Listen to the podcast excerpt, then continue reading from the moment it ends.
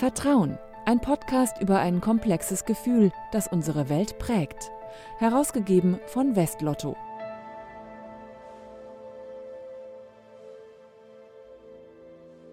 Wieder für Sie am Mikrofon ist Philipp 1. Herzlich willkommen. Glücksspiel kann süchtig machen.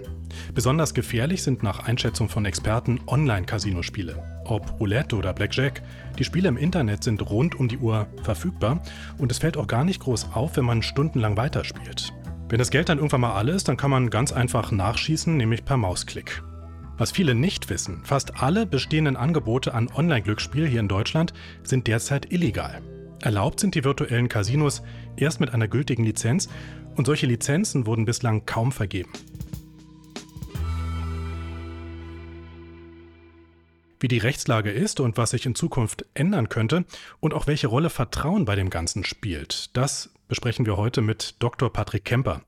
Er ist Jurist und hat kürzlich seine Dissertation mit dem Titel Verbotenes Online-Glücksspiel und verbotene Zahlung veröffentlicht. Hallo, Herr Kemper. Guten Tag. Ja, Herr Kemper, ich habe mal bei Google Online-Casino eingegeben und habe dann sage und schreibe 516 Millionen verschiedene Ergebnisse bekommen. Das fand ich doch ganz schön überraschend. Äh, und einige Anbieter, das fand ich noch überraschender, die werben sogar mhm. für Angebot. Also mit einer Anzeige, mit einer bezahlten Anzeige, sind ja eigentlich in Deutschland gar nicht zugelassen. Dürfen die das überhaupt?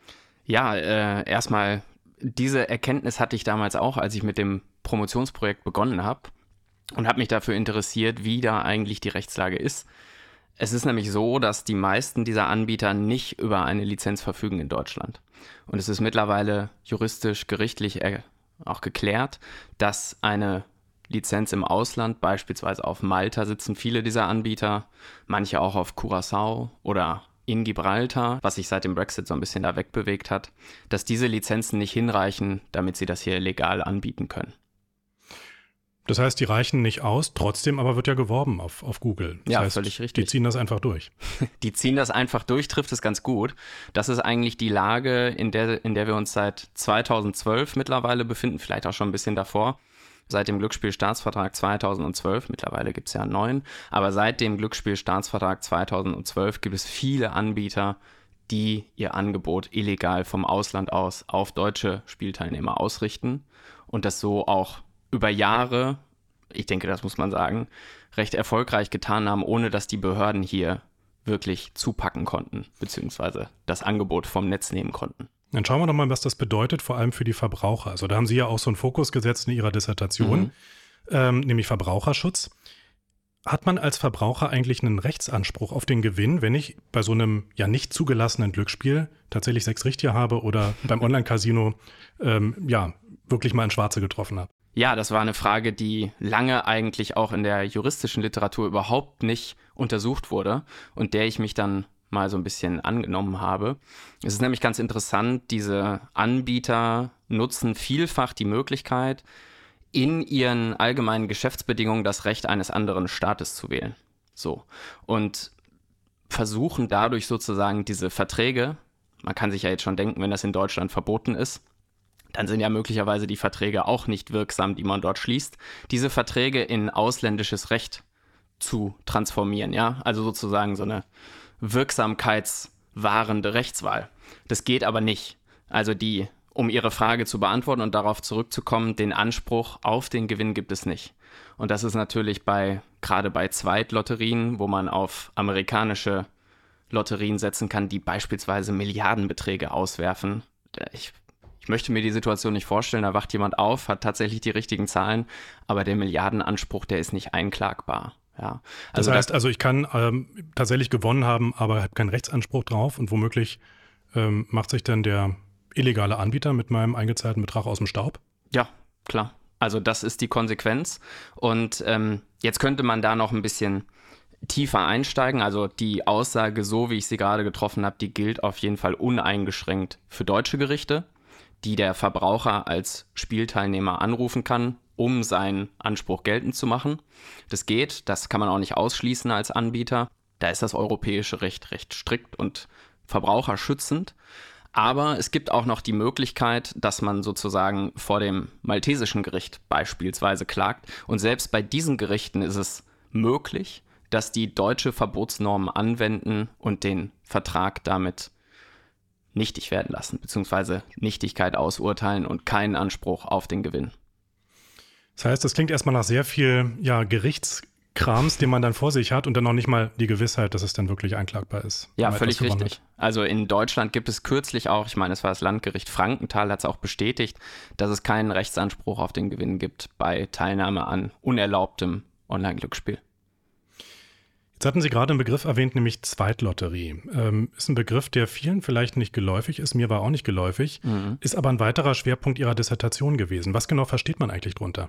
Also Zweitlotterien, das sind Wetten auf Lotterieergebnisse, beispielsweise die normalen staatlichen Lotterien, 6 aus 49, Eurojackpot oder auch die eben schon erwähnten amerikanischen Lotterien, die eigene Ziehungen vornehmen, nach einem bestimmten Plan. So sagt es der Gesetzgeber. Das ist ein konstitutives Merkmal für eine Lotterie. Die stellen also selber einen Plan auf und den hat diese Zweitlotterie gerade nicht. Die benutzt die normale Lotterie nur als Bezugsobjekt. Will heißen, die dort gezogenen Zahlen werden auch von mir dort getippt, aber die führen keine eigenen Ziehungen durch. Das heißt, die hängen sich einfach nur an eine ganz normale staatliche Lotterie oder staatlich lizenzierte Lotterie dran. Ähm, ist aber wie so eine Art Parallelsystem. Genau, es ist ein Parallelsystem und die Gerichte zum Beispiel urteilen, dass dieser Spielplan, der eben konstitutiv ist für eine Lotterie, bei der Zweitlotterie nur kopiert ist, beziehungsweise adaptiert. Das heißt, und da sagen die Gerichte gerade, das ist deswegen keine Lotterie, ja. Warum? Weil die Zweitlotterieanbieter keinen eigenen Plan aufstellen im Sinne von ich habe mir jetzt hierbei was gedacht, bei so und so viel Zahlen, die gezogen werden, kriegst du den und den Gewinn, sondern sofern sich das Bezugsobjekt, die Lotterie verändert, verändert sich automatisch die Zweitlotterie. Und diese Zweitlotterien äh, kann man also so zusammenfassen, da gilt das Gleiche wie für die Online-Casinos, sind in Deutschland nicht zugelassen und sind damit auch recht, nicht rechtsgültig, wenn man dort einen Gewinn hat. Man hat keinen Rechtsanspruch, den wirklich durchzusetzen. Ja, ganz genau so ist es. Das ist der aktuelle Stand der Rechtsprechung in Deutschland. Und das ist auch, würde ich sagen, die herrschende Meinung in der juristischen Literatur, dass diese Zweitlotterieanbieter eine Wette anbieten. Wetten sind nur genehmigungsfähig, wenn der entsprechende Wetttyp, wie zum Beispiel Sportwetten, als genehmigungsfähig von den Ländern erklärt werden im Glücksspielstaatsvertrag. Das ist hier nicht der Fall. Dementsprechend sind sie verboten.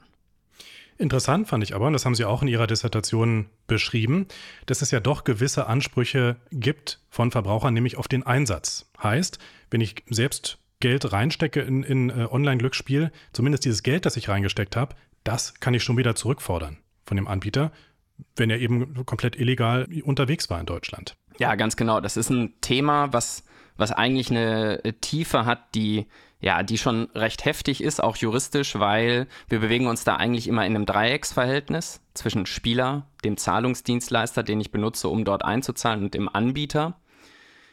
Aktuell ist die Rechtsprechung so, dass ich glaube, an die 70 Gerichte in Deutschland mittlerweile Ansprüche von Verbrauchern gegen Online-Glücksspielanbieter bestätigt haben auf Rückzahlung der Einsätze. Also ich die Zahl der ablehnenden Entscheidungen ist, glaube ich, verschwindend gering. Und jetzt kürzlich ist auch noch das OLG München, nach dem, was ich mitbekommen habe, mit an die Seite gesprungen und hat auch eine eigene Entscheidung des LG München damit eigentlich, äh, ja, overruled, könnte man sagen. Stelle ich mir aber auch schwierig vor, wenn man so ein Recht dann wirklich durchsetzen will. Also Beispiel, Online-Glücksspieleanbieter ist ähm, gemeldet auf Malta. Ich will jetzt aber hier in Deutschland meine Einsätze zurückbekommen ist das so ohne weiteres möglich? Gehe ich da einfach zu meinem örtlichen Gericht und sage, hallo, hier bin ich, ist schlecht gelaufen, ich möchte mein Geld zurück? Also den Titel hier bekommen Sie recht einfach. Das ist das Urteil zum Vollstrecken. Wie die Vollstreckung dann auf Malta aussieht, da gibt es noch wenig Erfahrungswerte. Denn ähm, diese Verfahren ziehen sich alle recht lang. Was man so aus der Praxis hört, ist teilweise schon die Zustellung der Klageschriften. Ein mehrmonatiger Vorgang, ähm, der sehr lange dauert. Viele der Anbieter zahlen eigentlich auch von dem, was ich gehört habe, wenn sie verurteilt werden. Jetzt gibt es einzelne Fälle, wo sich Anbieter totstellen und die titulierten Ansprüche nicht bedienen, aber das ist, glaube ich, momentan noch ein verschwindend geringer Teil. Sie haben gerade gesagt, 70 Gerichte in Deutschland haben sich schon mit dem Thema befasst, also gerade mit der, mit der Rückklage von dem eingesetzten Geld. Was erwarten Sie von dieser Klagewelle? Wird das jetzt immer größer und größer? Das ist eine gute Frage, ja. Ähm, ehrlich gesagt fehlt mir dafür so ein bisschen die Glaskugel. Ähm, ob wir da jetzt schon das auf den. schön, wenn wir die hätten. ja, ich muss vielleicht nochmal korrigieren. Es sind, glaube ich, 70 Entscheidungen mittlerweile, die es gibt. Ähm, wie viele der einzelnen Gerichte da mehrfach dabei sind, kann ich gerade nicht aus dem Stehgreif sagen. Aber ähm, ich glaube, dass diese Rückforderungswelle für die Anbieter schon ähm, ernst ist. Also, dass, dass denen das schon wehtut. Weil man bekommt auch mit, dass die Anbieter mittlerweile recht hohe Vergleichsquoten eingehen, um gewisse Verfahren zu verhindern, ja, ähm, um, um nicht mehr Gerichtsentscheidungen noch zu produzieren oder auch vor allem obergerichtliche Gerichtsentscheidungen, die ja dann nochmal etwas mehr Aussagekraft haben. Jetzt beschäftigen wir uns ja in diesem Podcast regelmäßig mit dem Thema Vertrauen. Das ist ja so unser Kern, über den wir hier immer sprechen. Und ich habe mir jetzt gedacht, gerade bei diesen ganzen Hintergründen, die Sie ja gerade nochmal geschildert haben, ähm, da gibt es ja doch relativ viele schwarze Schafe in diesem ganzen Online-Glücksspielmarkt. Ähm, das färbt doch vielleicht auch so ein Stück weit ab auf die völlig legal arbeitenden Lotterien hier in Deutschland und auch auf die klassischen Spielbanken, oder? Ja, das ist, ich glaube, das kann man nicht ernsthaft leugnen, dass vor allem ähm, die staatlichen Lotterien, die ja auch eine Gemeinwohlbindung haben, die mit einer staatlichen Auszahlungsgarantie beispielsweise operieren, dass deren Ruf natürlich dadurch beschädigt wird, wenn beispielsweise deren Primärlotterie als Bezugsobjekt von Zweitlotterieanbietern benutzt wird. Denn man muss sich nur vorstellen, wenn sie da den Anspruch nicht kriegen, ähm, dann gibt es bei vielen Verbrauchern sicherlich auch erstmal den Reflex, sich beispielsweise bei der staatlichen Lotterie zu melden, auf die man ja vermeintlich gesetzt hat. Ja, man denkt da vielleicht, der Zweitlotterieanbieter wäre nur als Vermittler aufgetreten für die Ziehung oder beziehungsweise für, die, für, den, für den Einsatz, den man da geleistet hat, aber das ist eben nicht so. Der Zweitlotterieanbieter steht nicht in einer vertraglichen Beziehung mit dem Primärlotterieanbieter, aber er nutzt sicherlich auch das Vertrauen in die Marke der staatlichen Lotterie und die Bekanntheit der staatlichen Lotterie. Ich meine, 6 aus 49, das ist jedem in Deutschland ein Begriff, mittlerweile auch der Euro-Jackpot. Und das ist natürlich ähm, ein Reiten auf der Welle und sicherlich auch ein Reiten auf der Vertrautheit dieses Produkts. Ja, und das geht so in beide Richtungen. Ne? Also der illegale Anbieter nutzt das Vertrauen in die große Marke, ja, und gleichzeitig färbt ja dann auch ähm, das Misstrauen so ein Stück weit ab auf die großen Marken. Ja, da gehe ich stark von aus. Jedenfalls, wenn einzelne Fälle ja auch bekannt werden. Gut, ich weiß nicht, äh, wie, wie es wirklich ist im Zweitlotteriesektor und ich möchte da auch vorsichtig sein, wenn es da einzelne Fälle gibt, wo sich der Anbieter dann mal quer stellt, weil er es machen könnte, ja, aus rechtlicher Sicht. Ich meine, die gemeinsame Glücksspielbehörde der Länder hat jetzt angekündigt, dass sie scharf gegen diese Anbieter vorgehen will. Vielleicht brechen da auch andere Zeiten an, wer weiß. Ja, und natürlich ähm, ist das tendenziell ein Punkt, den ich als staatliche Lotterie, die sich ja eben mit einem großen Teil ihres, ihrer Einsätze auch dem Gemeinwohl ähm, ja, verschrieben hat, nicht unbedingt mitmachen möchte. Sie haben auch beschrieben, fand ich auch interessant, dass wer am illegalen Glücksspiel teilnimmt, sich selber auch strafbar macht. Also es ist nicht nur der Anbieter, sondern es sind auch die Teilnehmenden selbst. Ist es nicht so, dass da die Nutzer kriminalisiert werden ähm, und nicht die Anbieter? Dreht man da nicht so ein bisschen das Täter-Opfer-Verhältnis um?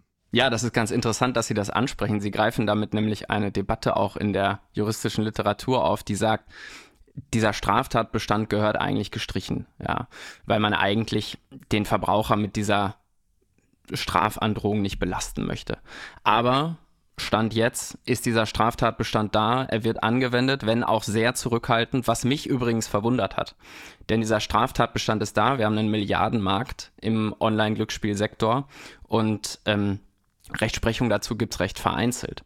Aber man muss auch sagen, dadurch, dass das Bundesverwaltungsgericht in vielerlei Hinsicht in 2017 in zwei Entscheidungen geklärt hat, dass eigentlich fast alles, was dort angeboten wird an Casinospielen, Automatenspielen für die Vergangenheit illegal war, ist die Lage eigentlich geklärt. Und das deutsche Strafrecht, da sagt man immer landläufig, Unwissenheit schützt vor Strafe nicht. Es ist tatsächlich so, da mit einem sogenannten schuldausschließenden Verbotsirrtum zu argumentieren, der die Strafbarkeit ausschließt, das dürfte schwierig werden ja, in, in der Zukunft. Und vor allem, und das ist, glaube ich, auch ein Thema, das mittlerweile überhaupt noch nicht diskutiert wurde, dieser Gewinn, wenn ich ihn denn kriege, obwohl ich darauf keinen Anspruch habe, dann unterliegt der möglicherweise immer noch der staatlichen Einziehung. Das heißt, Der Staat kann darauf zugreifen, wenn nämlich klar ist, dass ich mich rechtswidrig und tatbestandsmäßig an einem unerlaubten Online-Glücksspiel beteiligt habe. Und das, das, heißt, der hat den Finger drauf in dem Moment. Ganz genau. Ja, und da verspielt natürlich der Staat auch ein Stück weit Vertrauen, oder? Ich meine, ist ja die Frage, wer ist eben Täter, wer ist Opfer in dem Fall? Ja, absolut. Ich meine, diese Fälle gibt es noch nicht. Die Staatsanwaltschaften zeigen sich da recht träge, aber äh, ausgeschlossen ist es nicht. Das ist ein reales Risiko. Und ähm, ich meine, da sind auch Geldwäscheaspekte immer wieder ein Thema, ähm, weswegen möglicherweise dort Kontotransaktionen untersucht werden. Einige Banken, ähm, so ist es mir bekannt, frieren auch bei größeren Gewinnen, die von ausländischen Glücksspielanbietern auf die Konten kommen, erstmal alles ein, um das zu überprüfen, wo das Geld herstammt, ob das aus legaler ähm, aus einer legalen äh, Stelle herrührt oder ob das irgendwie möglicherweise eine Verbindung zu kriminellen Machenschaften hat. Und das ist natürlich ähm, hochproblematisch. Nun hat, wenn wir zum Schluss in die Zukunft mal schauen, der Staat ja die Möglichkeit, Vertrauen bei Bürgerinnen und Bürgern zurückzugewinnen, indem er nämlich tatsächlich gegen illegale Anbieter vorgeht, beziehungsweise diejenigen, die keine schwarzen Schafe sind, legalisiert. Und das soll ja nun auch passieren mit dem neuen Glücksspiel-Staatsvertrag. Was meinen Sie, wie geht es damit weiter mit Online-Glücksspiel in Deutschland? Ja, ähm, als ich meine Dissertation fertiggestellt habe, hatte noch keiner dieser Anbieter, also legalisiert worden sind jetzt daneben, das muss man vielleicht mal einmal kurz erzählen, ähm, virtuelle Automatenspiele, Online-Poker, Casino und weiterhin auch Online-Sportwetten. Das war aber schon vorher der Fall. Und als ich meine Dissertation fertiggestellt habe für die Veröffentlichung, war noch keine einzige Lizenz vergeben. Mittlerweile, der Prozess scheint träge zu sein, ähm, mittlerweile sind aber immerhin acht Lizenzen für virtuelle Automatenspiele vergeben worden. Und ich denke, das werden noch ein paar mehr. Gleichwohl ist es natürlich interessant zu sehen, ob sich gewisse Anbieter auch weiterhin ähm, ja, ich sag mal, nicht, nicht bekehren lassen und vom Ausland aus agieren und sich der deutschen Regulierung entziehen. Ähm, da wird natürlich ein Punkt sein, ähm, wie die gemeinsame Glücksspielbehörde nun gegen dieses Angebot vorgeht. Und das ist sozusagen die Kommission, die im Hintergrund gegründet wurde, um dann genau. solche Lizenzen zu vergeben. Genau, die vergibt diese Lizenzen jetzt länderweit. Also das ist vereinheitlicht worden. Ich glaube, das war auch immer ein Punkt. Also die Vereinheitlichung gab es schon vorher für Sportwetten, aber das war immer ein Punkt, gerade bei der Durchsetzung des Rechts der Länder, dass man eigentlich sich gewünscht hat, dass das in eine Hand kommt und eine Behörde das für alle Länder tut. Und das ist jetzt der Fall. Die ist installiert in Halle an der Saale und hat jetzt gerade ihre Tätigkeit aufgenommen. Und ähm, ich sag mal so, wir müssen, müssen dem Ganzen jetzt mal ein wenig folgen und zuschauen, wie es aussieht, denn äh, da kann es sicherlich nur besser werden, ja. Also wenn es darum geht, die illegalen Anbieter entsprechend den Vorschriften, die es nur einmal gibt, die es einzuhalten gilt, ähm, ja auch zu verpflichten dazu. Nehmen wir nochmal als Beispiel diese illegalen Lotteriewetten. Gibt es da auch einen Anbieter, bei dem Sie sagen, der hätte eine Chance, so eine Lizenz zu bekommen? Stand jetzt nicht. Also ähm, es ist vielleicht auch zur, zur Gesetzbegründungshistorie zum Glücksspielstaatsvertrag 21, da wurde in dem Prozess der Länder, wurde tatsächlich darüber diskutiert, ob man ein explizites Verbot für Zweitlotterien sogar aufnimmt. Das findet sich sogar in einem Entwurf des Glücksspielstaatsvertrags 2021. Deswegen gibt es da scheinbar nicht den regulatorischen Willen, diese Wetten zuzulassen. Das muss man so konstatieren. Ähm, man hat dieses Verbot nachher wieder rausgestrichen ähm, mit Blick wahrscheinlich auf rechtliche Bedenken. Aber äh, ja, ich, ich glaube, nach, nach derzeitigem Stand ist man mit der Regulierung so erstmal fertig und möchte sowas nicht zulassen. Die letzte Frage noch zu Ihnen persönlich. Wie geht es denn jetzt eigentlich weiter nach der Dissertation? Was ja. machen Sie draus? ja, ich werde mich weiterhin äh, den, den Themen sicherlich auch widmen und die gerade die Rechtsprechung dort im Blick behalten. Vielleicht mal die eine oder andere Anmerkung oder den ein oder anderen äh, Aufsatz auch zum Thema schreiben. Für mich geht es allerdings jetzt erstmal in die Vorbereitung fürs zweite Staatsexamen. Das steht im November an. Und das ist wahrscheinlich auch noch ein bisschen aufwendig, ne? Das äh, kann man so sagen. Dann wünsche ich erstmal ganz viel Erfolg und viel Glück fürs zweite Staatsexamen. Herzlichen Dank. Alle Gewinne ohne Gewähr. Über die unsichere juristische Lage beim Online-Glücksspiel habe ich heute mit dem Juristen Dr. Patrick Kemper gesprochen. Wir hören uns bald wieder hier im Vertrauen Podcast und falls Sie es noch nicht getan haben, abonnieren Sie uns kostenfrei auf Apple, Spotify und vielen weiteren Portalen. Bis ganz bald, ich bin Philipp 1.